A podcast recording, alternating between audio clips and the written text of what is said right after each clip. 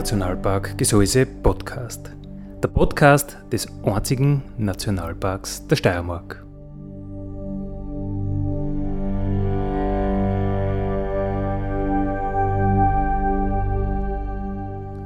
Alle zwei Wochen neu mit Themen aus dem Nationalpark Gesäuse und aus der Nationalparkregion. Daddy,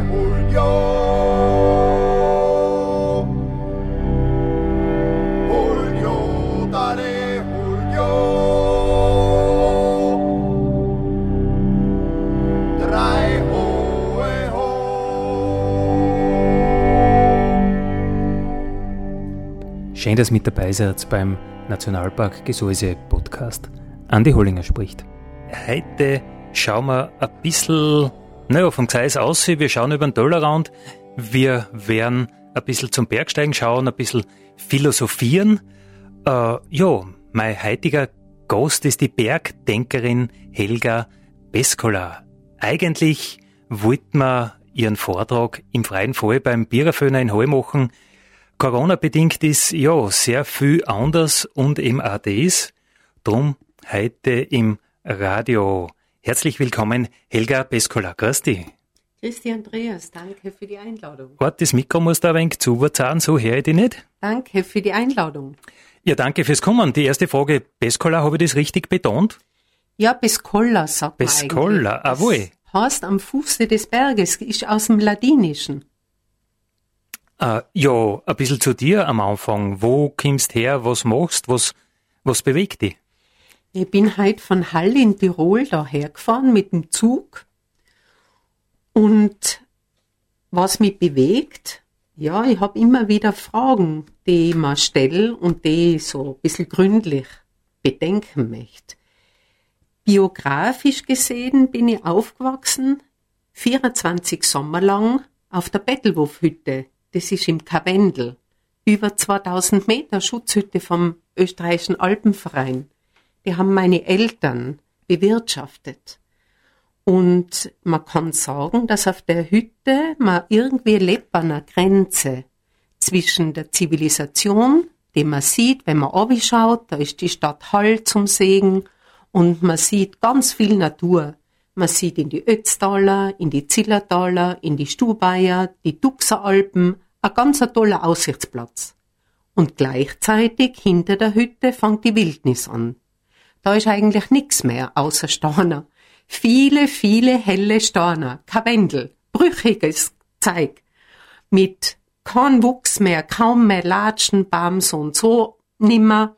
Und da oben sind wir als Kinder gewesen und da hat man wenig Ablenkung und wenig Zerstreuung. Gut sind die Gäste daherkommen, die Touristen, da lässt man sich ein bisschen was erzählen, die tut man beobachten. Aber sonst hat man eigentlich nur mit dem zu tun, was da oben war. Und da oben haben wir ein paar Viecher gehabt, kleine Zwerghennen, weil die großen Hennen, die hätte Adler backt. Dann haben wir ein Zirkuspferd gekauft mit zwölf Jahren. Das haben sie nicht mehr brauchen können, weil es ein bisschen kumpelt hat und das hat uns ausgetragen, die Lasten, das Bier in Wein, die Krautköpfe, die Erdäpfel, alles, was wir braucht haben. Und ähm, ein paar Gaseln haben wir gehabt. Und da oben auf der Hütte waren wir mit der Mutter. Wir waren drei Mädchen. Ich war die mittlere oder bin die mittlere. Und der Papa hat im Tal gearbeitet, weil es ist nur offen, die Hütten im Sommer. Da kann eine Familie nicht das ganze Jahr leben. Und am Freitag am Abend, wenn er alles einkauft hat für die Hitten, dann hat er sein Kraxen backt und hat alles ausgetragen mit dem Pferdl. Und da geht man schon gut zwei Stunden. Und nachher haben wir übers Wochenende waren wir zusammen als Familie und am Sonntag, am Abend oder ganz früh am Montag ist der Papa wieder aufgegangen ins Tal zur Arbeit. Ja, das waren die stärksten Erinnerungen an meine Kindheit die Hüttenzeit. Und dann bin ich ungefähr 14 gewesen, wo ich angefangen habe klettern. Das ist sozusagen der zweite große Schwerpunkt in meinem Leben, der viel bewirkt hat, in mir selber auch. Und obwohl ich viel Angst gehabt habe am Anfang, habe ich aber irgendwie nicht mehr es lassen können, dass ich Angst habe. ich wollte es nicht so damit bewenden lassen. Und habe mich dann bemüht, sehr viel äh, auf der Hütten oben, jeden Tag in der Früh auch gestanden, Nummer 5, auf den Gipfel gegangen. Da geht man so ungefähr, ja, eine Stunde, wenn man schnell ist. Und dann um mich auf den kleinen Bettelwurf, vom großen auf den kleinen und wieder ohr, dass ich wieder um sieben in der Früh da war, ums Teewasser für die Gäste zu richten und das Frühstück, dass man Kondition hat. Und dann mit der Kletterei ist es relativ schnell aufwärts gegangen. Und ich bin da auch mit guten Leuten habe ich klettern kennen, zum Beispiel mit dem Franz Oppog, der 1978 am Everest war und mit dem ich viel in den Dolomiten war, in der Marmolata beispielsweise, in die drei Zinnen und so weiter. Und der dritte Teil ist letztendlich die Wissenschaft. Ich habe zu studieren angefangen mit 19. Das war in Innsbruck. Und ähm, da habe ich Philosophie, Erziehungswissenschaft und Psychologie. Ich habe auch ein bisschen ethnologische Interessen gehabt. Und da habe ich mir etwas vorgenommen, nämlich die Erfahrungen, die ich gemacht habe am Berg, von klein auf, denken lernen. Also die Frage, wie kann man eine Erfahrung so genau wie möglich denken? Was braucht's dafür? Und die Frage ist mir bis heute geblieben. Und die zweite Frage, die mich interessiert, ist, wir werden eigentlich Menschen.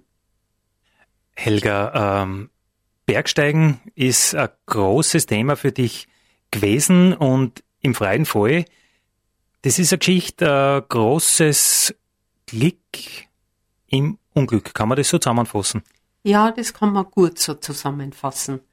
Und zwar, das war im Herbst 1992. Da war ich dabei, wie ein Unfall passiert ist. Und der hat nicht nur mein Leben, natürlich auch das Leben von dem, der abgestürzt ist, verändert, und die beiden anderen, die nur dabei waren, sein Bruder und ein Kollege, die haben auch danach sich ein bisschen anders ausgerichtet. Und im Vortrag, der eigentlich hätte dann stattfinden sollen im Wirtshaus, wäre der Vortrag eben so gedacht gewesen, dass sie über diesen Sturz in erster Linie sprich. Und für heute im Radio habe ich mir gedacht, ich tue zuerst einmal ein bisschen ein einen Text vorlesen zu diesem Sturz, weil nach 25 Jahren, nachdem der Sturz passiert ist, habe ich mich Herz gefasst und habe das einfach einmal niedergeschrieben. Und ich glaube, dass das Geschriebene noch dichter ist als das, was ich erzähle. Deswegen fange ich jetzt damit an.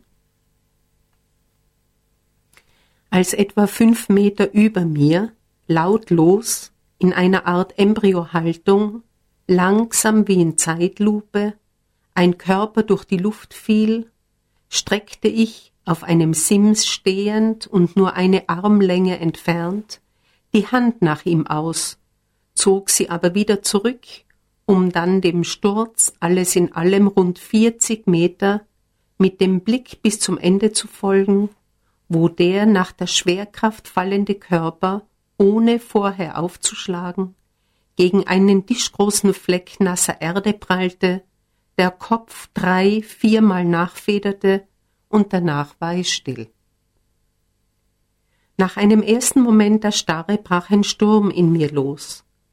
Vieles schoss mir gleichzeitig durch den Kopf, auch das, was ich je über Bergunfälle gehört und gelesen hatte. Der Bruder des Abgestürzten befand sich am nächsten der Unfallstelle und als er sein Ohr an dessen Gesicht hielt und lauthals nach oben schrie, dass er noch atme und lebt, trat jeder von uns beinahe wortlos und wie automatisch in Aktion. Der Kletterpartner des Bruders sprang ins Tal, um Hilfe zu holen. Ich kletterte zu Michael hinunter, um ihm beizustehen. Sein Bruder hinauf zur Hütte, um Wolldecken und eine Plastikplane zu holen die neben der Hütte über einem Holzstoß lag. Zurück fassten wir den Verunfallten bei den Händen und Füßen und versuchten ihn aus der Erde heraus auf eine etwa eineinhalb Meter entfernte Steinplatte zu heben, was nur mit größter Mühe gelang, weil die 70 Kilo im bewusstlosen Zustand gefühlt fast das Doppelte wogen. Wir auch nicht um die Art und den Grad der Verletzungen wussten, daher zögerten, einfach nur zuzupacken. Während es erneut zu regnen, aber noch bevor es zu blitzen und donnern begann, lag er in zwei Decken gewickelt auf festem Grund. Sein Bruder kletterte zur Hütte hinauf, um nach einem Regenschirm zu suchen, und als er tatsächlich mit einem zurückkam und ihn aufgespannt zum Schutz für die Nacht mir in die Hand drückte, schüttete es bereits wie aus Kübeln. Ein Blitz nach dem anderen zerriss die Nacht. Ich zählte die Abstände bis zum Donner, die immer kürzer wurden, bis sich das Gewitter direkt über uns entlud. In diesen Lärm hinein versuchte ich weiter, Michael atmen zu hören und mit ihm unentwegt zu sprechen, damit er nicht unbemerkt sich aus dem Leben schlich. Derweil postierte sich sein Bruder wieder oben in der Nähe der Hütte, um nach Zeichen der Hilfe aus dem Tal Ausschau zu halten. Dass bei diesen Verhältnissen ein Hubschrauber fliegen würde, daran wagte kaum jemand zu glauben. Umso quälender der Gedanke, dem Boden könnte etwas zugestoßen sein, denn es war dunkel, das Gelände unwegsam, die zu bewältigende Strecke lang, normal Gehzeit dreieinhalb Stunden. Er trug eine Brille mit neun Dioptriden, der Boden war rutschig, dazu die Blitze. Ich wartete mit Michael, der außer Atmen keine Reaktionen zeigte, inmitten einer wild gewordenen Natur stundenlang auf Hilfe von außen. Seinen Oberkörper an mich gelehnt, den Kopf seitlich leicht geneigt, von meinem rechten abgewinkelten Arm gehalten, begann ich nach und nach zu begreifen, dass hier an diesem abgelegenen Ort auch Sterben etwas Natürliches wäre. Der Unfall ereignete sich Mitte September 1992 gegen 16.30 Uhr in unmittelbarer Nähe der neuen Reutlinger Hütte, eine kleine, auf 2395 Meter zwischen Tirol und Vorarlberg gelegene, mit Holzschindeln gedeckte Unterkunft für Selbstversorger. Tags zuvor hatten wir sie von Langen aus erreicht.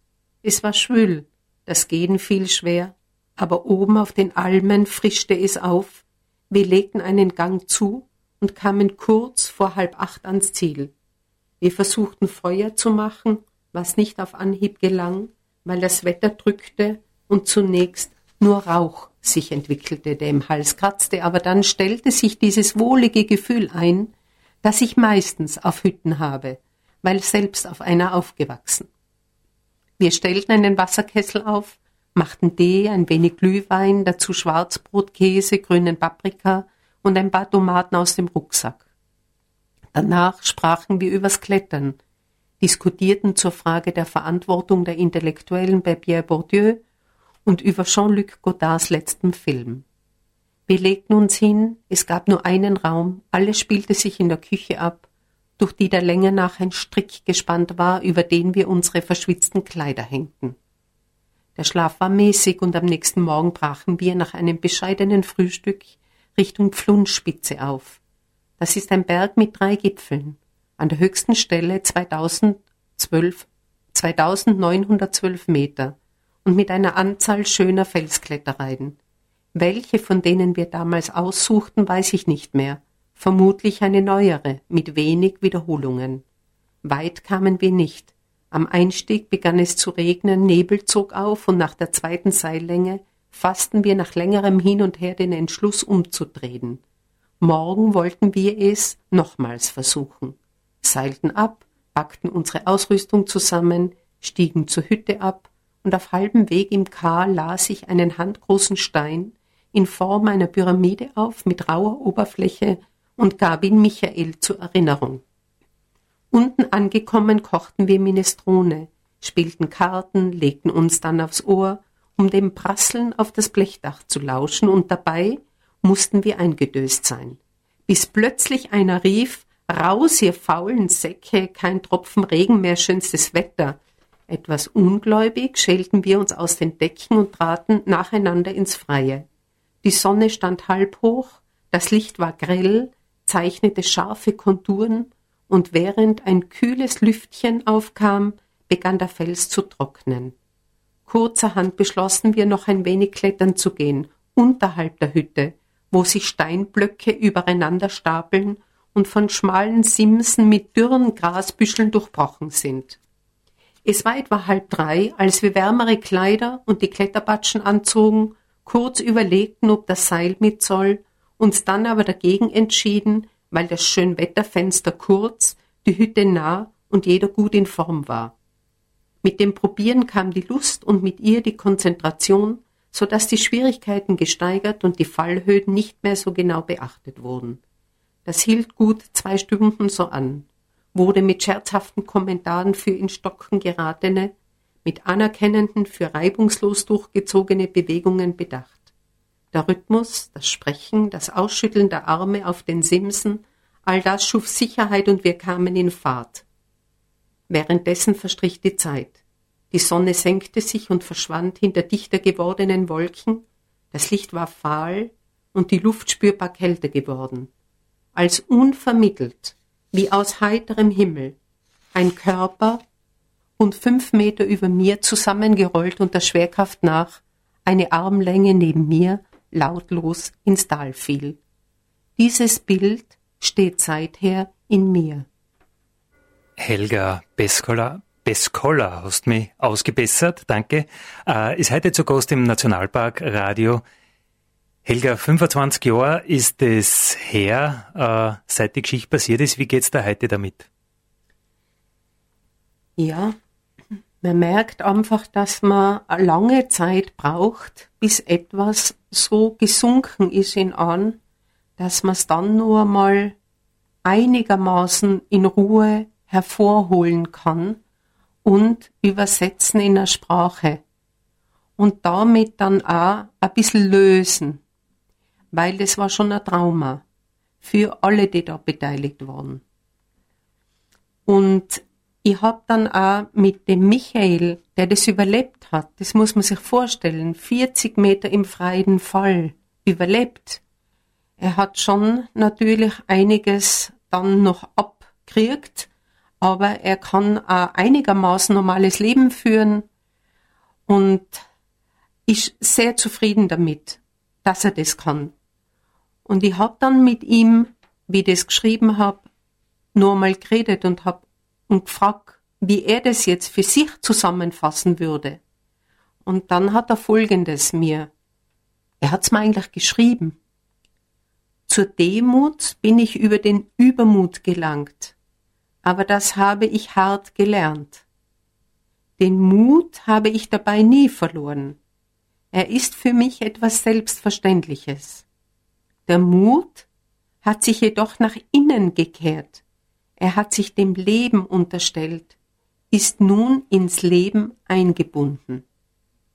Das hat mich beeindruckt, weil normalerweise eben als Bergsteigerin, Kletterer und so weiter denkt man ja den Mut als etwas, was an stark vorantreibt auch.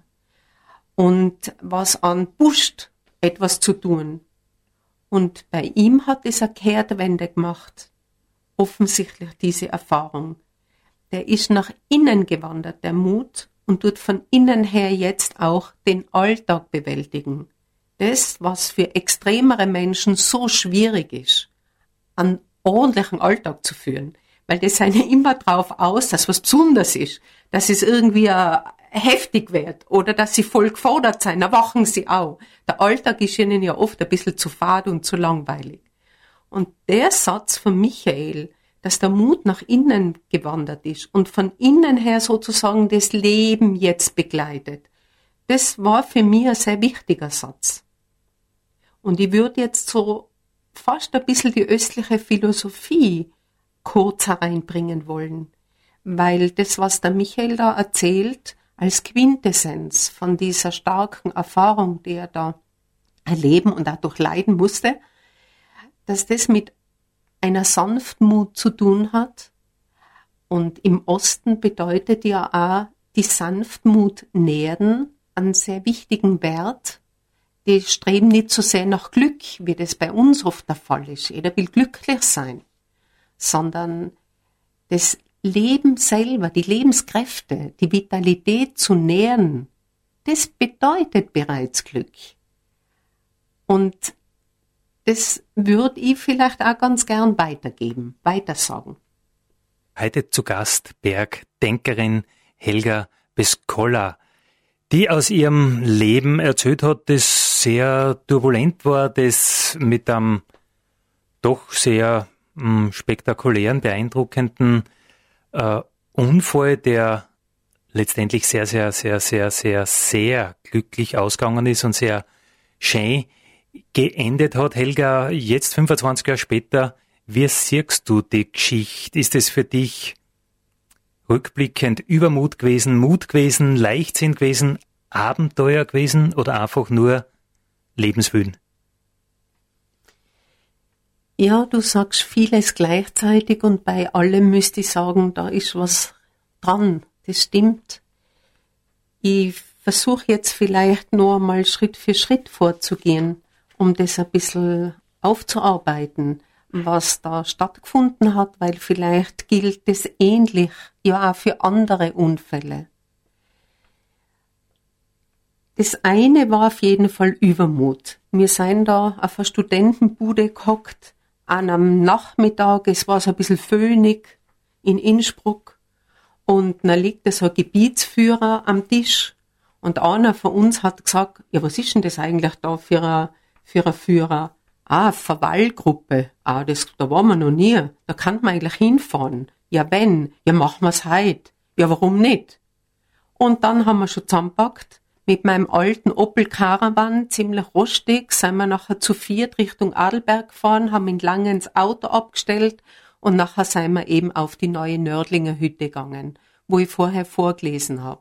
Und da sind wir dann erst später am Abend angekommen, weil wir ja auch ziemlich, ähm, ich sage jetzt einmal, unvorbereitet aufbrochen sein und jung wie wir waren. und da würde ich sagen, wenn man jetzt ganz genau denkt, nachher war das nicht ganz nach dem Reglement eines Abenteuers. Denn der Begriff des Abenteuers, der ist übrigens sehr alt. Der wurde bereits 1170 in Frankreich erfunden. Man wollte damals die Ritter, die kein ordentliches Leben mehr geführt haben, die haben geplündert und waren überhaupt kein Vorbild mehr für die Leute. Und die wollten wir wieder ein bisschen in die Ordnung bringen. Und dafür wurde der Abenteuerbegriff erfunden von einem Schriftsteller, der hieß Chrétien de Troyes. Und der hat unter Abenteuer, wenn ich es ein bisschen jetzt verkürzt sage, verstanden, es besteht aus zwei Teilen. Einerseits muss man gut vorbereiten, planen, organisieren, sich einstellen und wirklich pronto sein.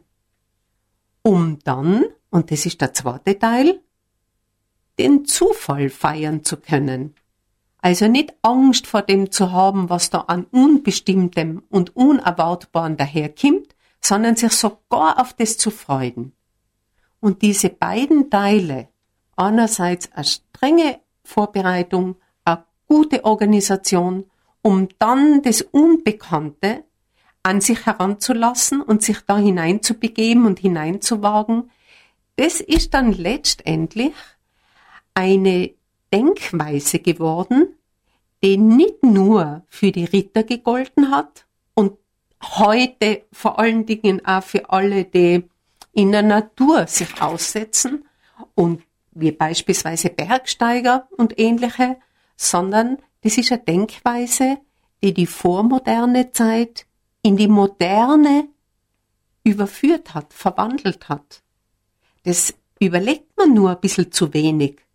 Denn heute im Arbeitsleben, im Beruf, in dem wir die Leute die Freizeit organisieren, geht es ganz stark um diese beiden Dinge.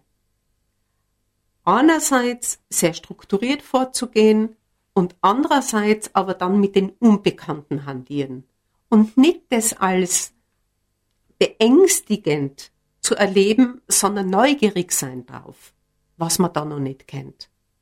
Und so könnte man ganz grob sagen, dass die Idee des Abenteuers unsere Moderne eigentlich entwickelt hat und im Kern ausmacht. Dazu kommt im Unterschied zur östlichen Idee der Sanftmut bei uns die Idee der Verausgabung. Besonders im extremeren Bereich des Sportelns, ich bleibe mal beim Bergsteigen, da geht es darum, dass man von einem Energieüberschuss heraus etwas machen will. Da ist der Übermut auch daheim ganz häufig. Und dann, dass man die Kräfte sozusagen verschleudert und hergibt und nicht kalkuliert und rechnet, soll ich jetzt da noch was investieren, soll ich mich da zurückhalten, sondern einfach alles mobilisiert, sich zur Gänze zu verwenden, habe ich einmal gesagt bei meiner Dissertation 1986. Bis sozusagen man selber auf einem Art Siedepunkt angelangt ist, dass man eigentlich gar nicht mehr mehr kann, sondern alles hervorgebracht hat. Und dieses westliche Denken arbeitet mit Zielen. Das stellt man sich vor, vorne irgendwo, da ist jetzt das und da will ich hin. Während man im östlichen, in China, in Japan beispielsweise, man das anders begreift. Da tut man kein Ziel vorne haben, auf das man zustürzt oder zuspringt, fortschreiten will dorthin, sondern im Osten versucht man sich mit den Umständen, in denen man sich gerade befindet, positiv zu verbinden, damit sie einen tragen. Und wenn man von den Umständen getragen wird und den nicht ablehnt und nicht allem dagegen arbeitet, sondern mit den Umständen arbeitet, dann ist man am stärksten wirksam. Das ist der Unterschied. Heute mit einem akustischen Vortrag, mit einem akustischen Bergsteigervortrag, der immer als mehr gedacht war, als nur ein Vortrag zu sein, sondern als Denkanstoß, als bisschen Philosophikum. Heute zu Gast bei uns Helga Pescola. Helga, du hast gesagt, du bist in der Natur aufgewachsen, du hast 24 Sommer, die ersten Sommer deines Lebens in der Natur verbracht. Was ist für dich Natur? Oder für uns als Nationalpark, da geht es natürlich um Wildnis. Was ist für dich Wildnis? Ja, da würde ich ganz gerne ein bisschen geschichtlich antworten. Übrigens, das vorher war von Stimmhorn, das ist ein Schweizer Duo gewesen, die sind jetzt nicht mehr zusammen, habe ich gehört. Und das waren die röhrenden Hirsche. Gut, also Natur. Ja, man kann auf der Erlebnisebene sehr vieles erzählen über die Natur. Man kann auch sehr vieles wahrnehmen dazu. Es wurde auch vieles geschrieben, es wurde gefilmt, es gibt Bilder, die gemalt worden sein, fotografiert und so weiter. Ich möchte aber gerne ganz früher anfangen, um darüber nachzudenken. Vor 2500 Jahren haben die Menschen unter Natur alles verstanden. Auch das gesamte Menschliche. Da hat's noch keine Unterscheidung gegeben in Wildnis und Zivilisation, in Natur und Kultur, sondern da war alles eins. Und dann kam ein Philosoph, der hieß Antiphon, und der hat das erste Mal im fünften vorchristlichen Jahrhundert eine Unterscheidung gemacht. Und die ist noch sehr folgenreich geworden bis heute. Und zwar hat er unterschieden zwischen Natur, da gehört alles dazu, was mit der Bewegung zusammenhängt. Mit Entstehung, mit Regeneration und Reproduktion. Und das ist gewachsen.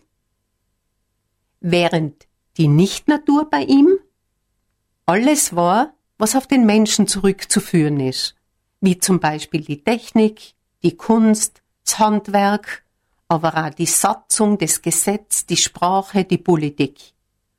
Und bei Antiphon war die Natur noch höher bewertet. Aber das dauert nicht sehr lang an.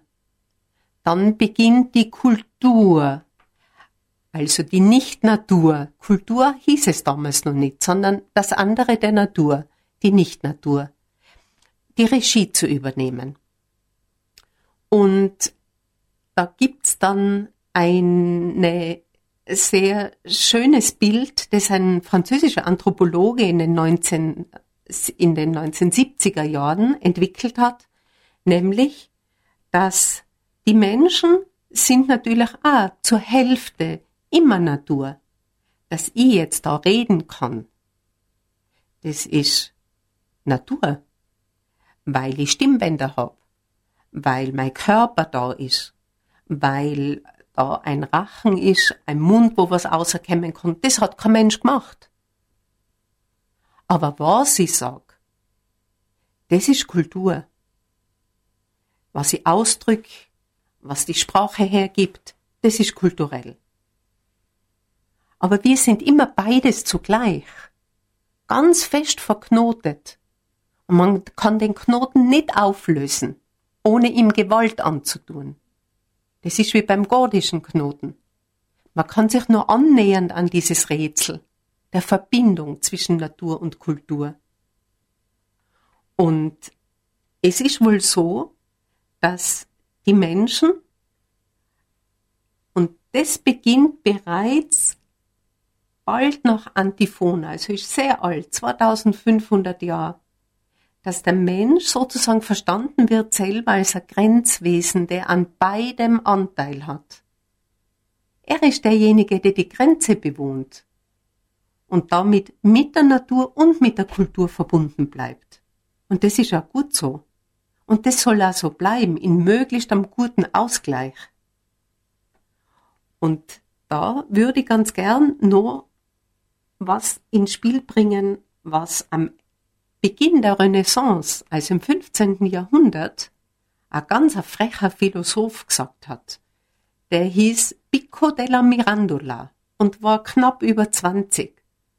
Als er in Rom einen riesengroßen Kongress abhalten wollte und alle Menschen durch Europa ähm, ziehen hätten sollen, um da teilzunehmen. Er hat ihnen sogar versprochen, er zahlt ihnen sozusagen diese Anreise, stellen Sie sich vor, wenn da jemand von Polen overkommt mit seinem Rossgespann, bis der in Rom ist. Letztendlich hat's nicht stattgefunden, der Papst hat's abgeblasen, weil ihm seine Thesen ein bisschen obskur vorgekommen seien und nicht so ganz in Ordnung.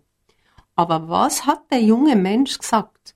Der Pico della Mirandola hat gesagt, als Gott allen Mensch halt äh, als Gott die Welt erschuf, hat er alle Gaben verteilt.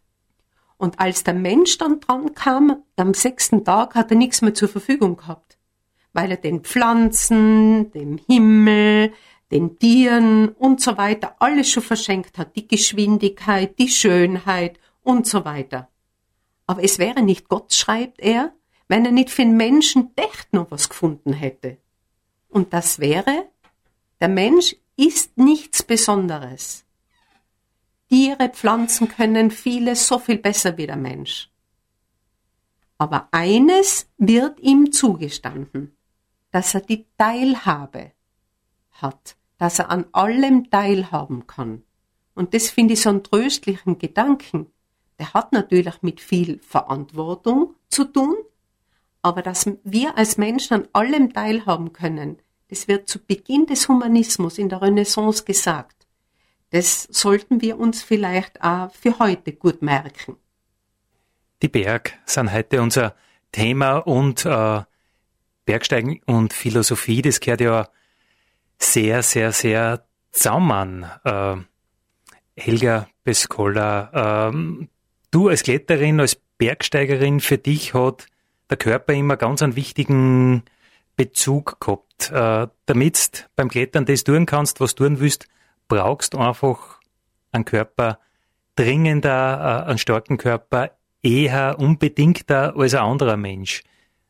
Welches ähm, Verhältnis hast du jetzt zu, zu, zu Körper? Geist ist für dich ganz wichtig. Körper? Ja, natürlich versuche ich das nicht zu trennen. Und dazwischen ist ja immer noch das Herz. Das soll ja alles miteinander zusammenarbeiten. Das Gemüt sozusagen. Aber es stimmt, mir ist schon wichtig, ich bin jetzt über 60, mir ist schon wichtig, dass mein Körper schon noch ordentlich arbeitet. Wenn ich mal was vornehme und wenn ich am Weg bin, inzwischen bin ich ja eher lange ähm, Wanderungen und äh, in Nepal recht viel, in den Anden war ich auch, aber natürlich auch bei uns, ist ja wunderschön. Ähm, der Körper, der war für mich immer so eine Art Wunder, weil er so viel weiß. Also das Wissen des Körpers ist so umfangreich und so stark.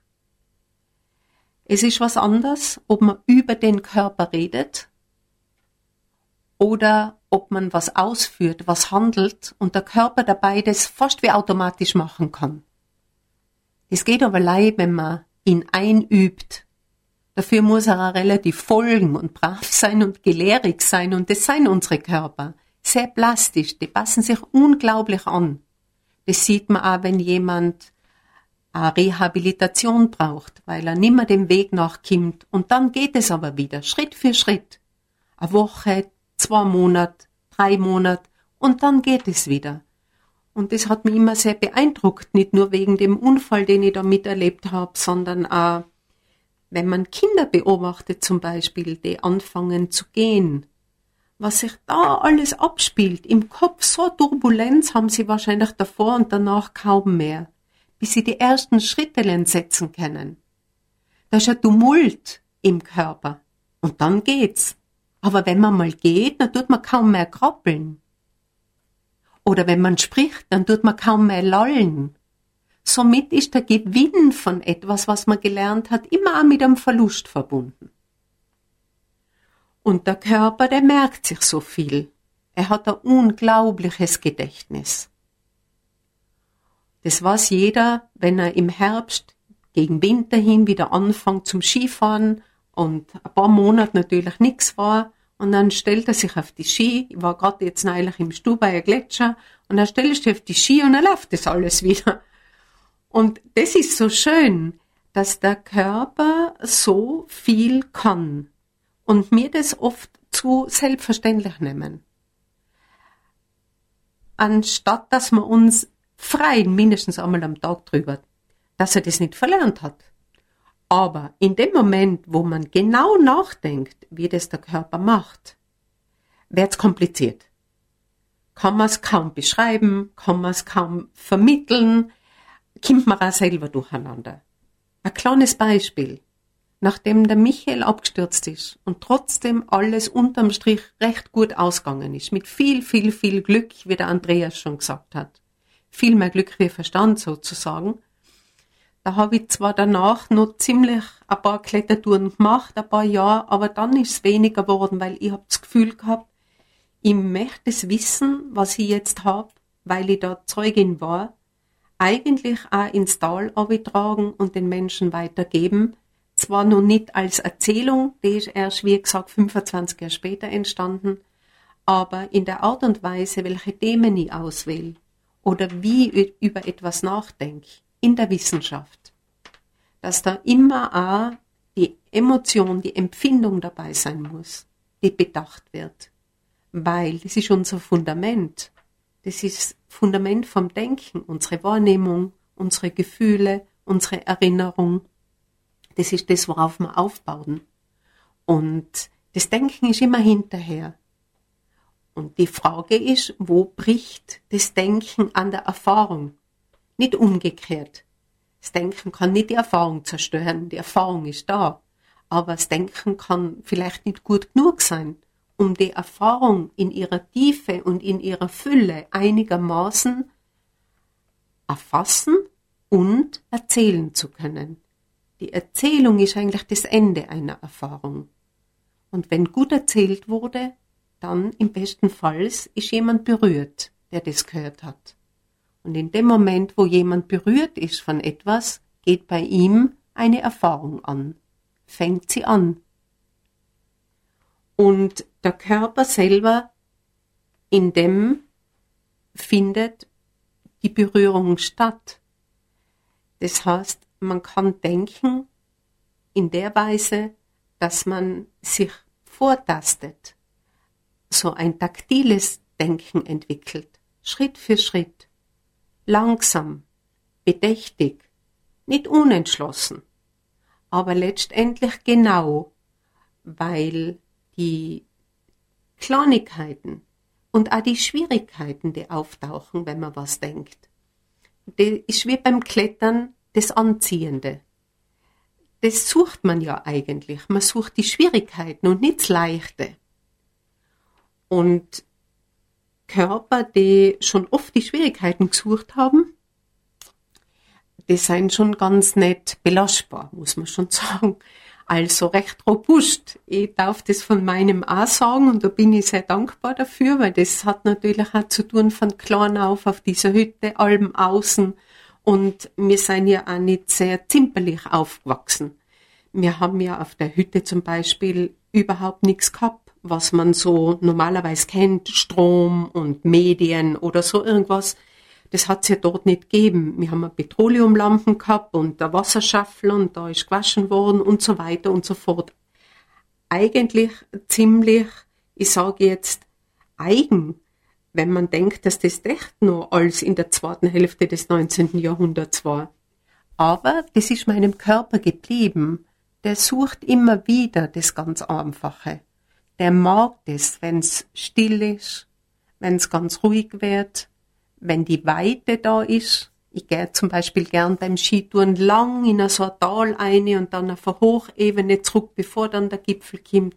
Zuerst lang sich an etwas annähern und da kommt in meinem Körper ganz viel auch von der Erinnerung und von den Stimmungen, die ich auf den Bergen erlebt habe, daher. Und da geht mir schon das Herz auch auf. Das ist ganz schön. Und im Grunde genommen geht es beim Körper darum, dass er ja immer ein bisschen gegen die Schwerkraft arbeiten muss. Weil die würde uns ja immer zum Boden zurückziehen. Also braucht man eine zweite Kraft dazu. Und das ist die Einbildungskraft. Das ist die Gegenspielerin zur Schwerkraft, die uns zum Boden zurückzieht, wegen dem Gewicht, was wir haben. Und die Einbildungskraft lässt uns über uns selber hinauswachsen. Das macht sich vorwiegend auch die Kunst zu eigen. Und weil ich bei dem Thema Fall und Fallen heute eingestiegen bin, möchte ich gern bei einem Beispiel noch bleiben, das mit demselben Thema zu tun hat. Und dafür muss ich in die 70er Jahre zurück zu Jan Bas Ader. Das war so eine Art Konzept, Video- und Performance-Künstler, der sehr existenzielle Experimente gemacht hat mit seinem Körper. Er wollte außerfinden, wie die Schwerkraft funktioniert und hat sich der dann überlassen. Dafür ist er als Niederländer gar nicht überraschend auf ein Radlau gehockt, die Straßen entlang gefahren und er schnurstracks in einen Wassergraben eine, in eine Kracht eine. Das war ein Experiment 1970. Das hat er filmen lassen und dann hat er das weiter betrieben und ist vom Baum aufgekraxelt, hat sich ganz ausgekantelt auf den letzten Ast und ist da so lang hängen geblieben, bis ihm die Finger aufgegangen sind und bis er wieder ins Wasser gefallen ist. Und auf dem Hausdach hat er was ähnliches gemacht mit einem Stuhl, hat sich da aufs Hausdach mit einem Stuhl aufgesetzt und hat sich dann noch so langsam und kippeln lassen, bis er dann geflogen ist. Natürlich hat er schon unten was liegen gehabt, wie halt die Boulderer. Die fliegen auch nicht auf dem blanken Boden. Aber das war für mich der einzige Künstler, den ich gefunden habe, der sich mit dieser Thematik Schwerkraft und Einbildungskraft so intensiv befasst hat. Geendet ist er tragisch. Er wollte nämlich in einem kleinen Segelboot, das war drei Meter und 96 Zentimeter lang, allein über den Atlantik, als Performance, und das ist nicht gelungen.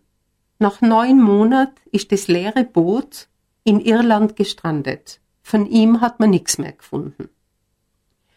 Aber es verweist ein Stück weit auf mein Grundthema, sich nämlich mit dem auseinanderzusetzen, was es heißt, endlich zu sein. Als, nicht nur als Körper gebrechlich und endlich zu sein, sondern insgesamt als Mensch, als Lebendiges und wahrscheinlich auch als gesamte Art, als Menschheit. Und es passt vielleicht jetzt da ganz gut in den Monat November hinein, dass man das Thema gewählt hat. Ähm, und ich würde sagen, es ist ja dann auch die gute Zeit, um zur Ruhe zu kommen. Und vielleicht in der Ruhe spürt man dann am meisten. Vielleicht ist die Muse, die wir verlernt haben ein bisschen, die uns letztendlich dann wieder aufbrechen lässt in die Berge oder sonst wie kreativ werden lässt. Ich denke so. Ich denke auch, dass wir noch sehr viel äh, aufbrechen werden in die Berge und das Wochenende soll wieder schön sein und ich glaube, wir freuen uns alle schon und das war ein perfektes Schlusswort. Daddy,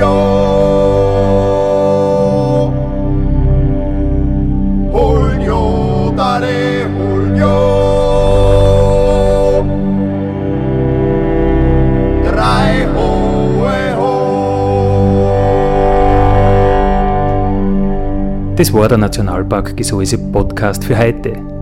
Ich freue mich, wenn ihr wieder mit dabei seid in 14 Tagen. Vielen Dank.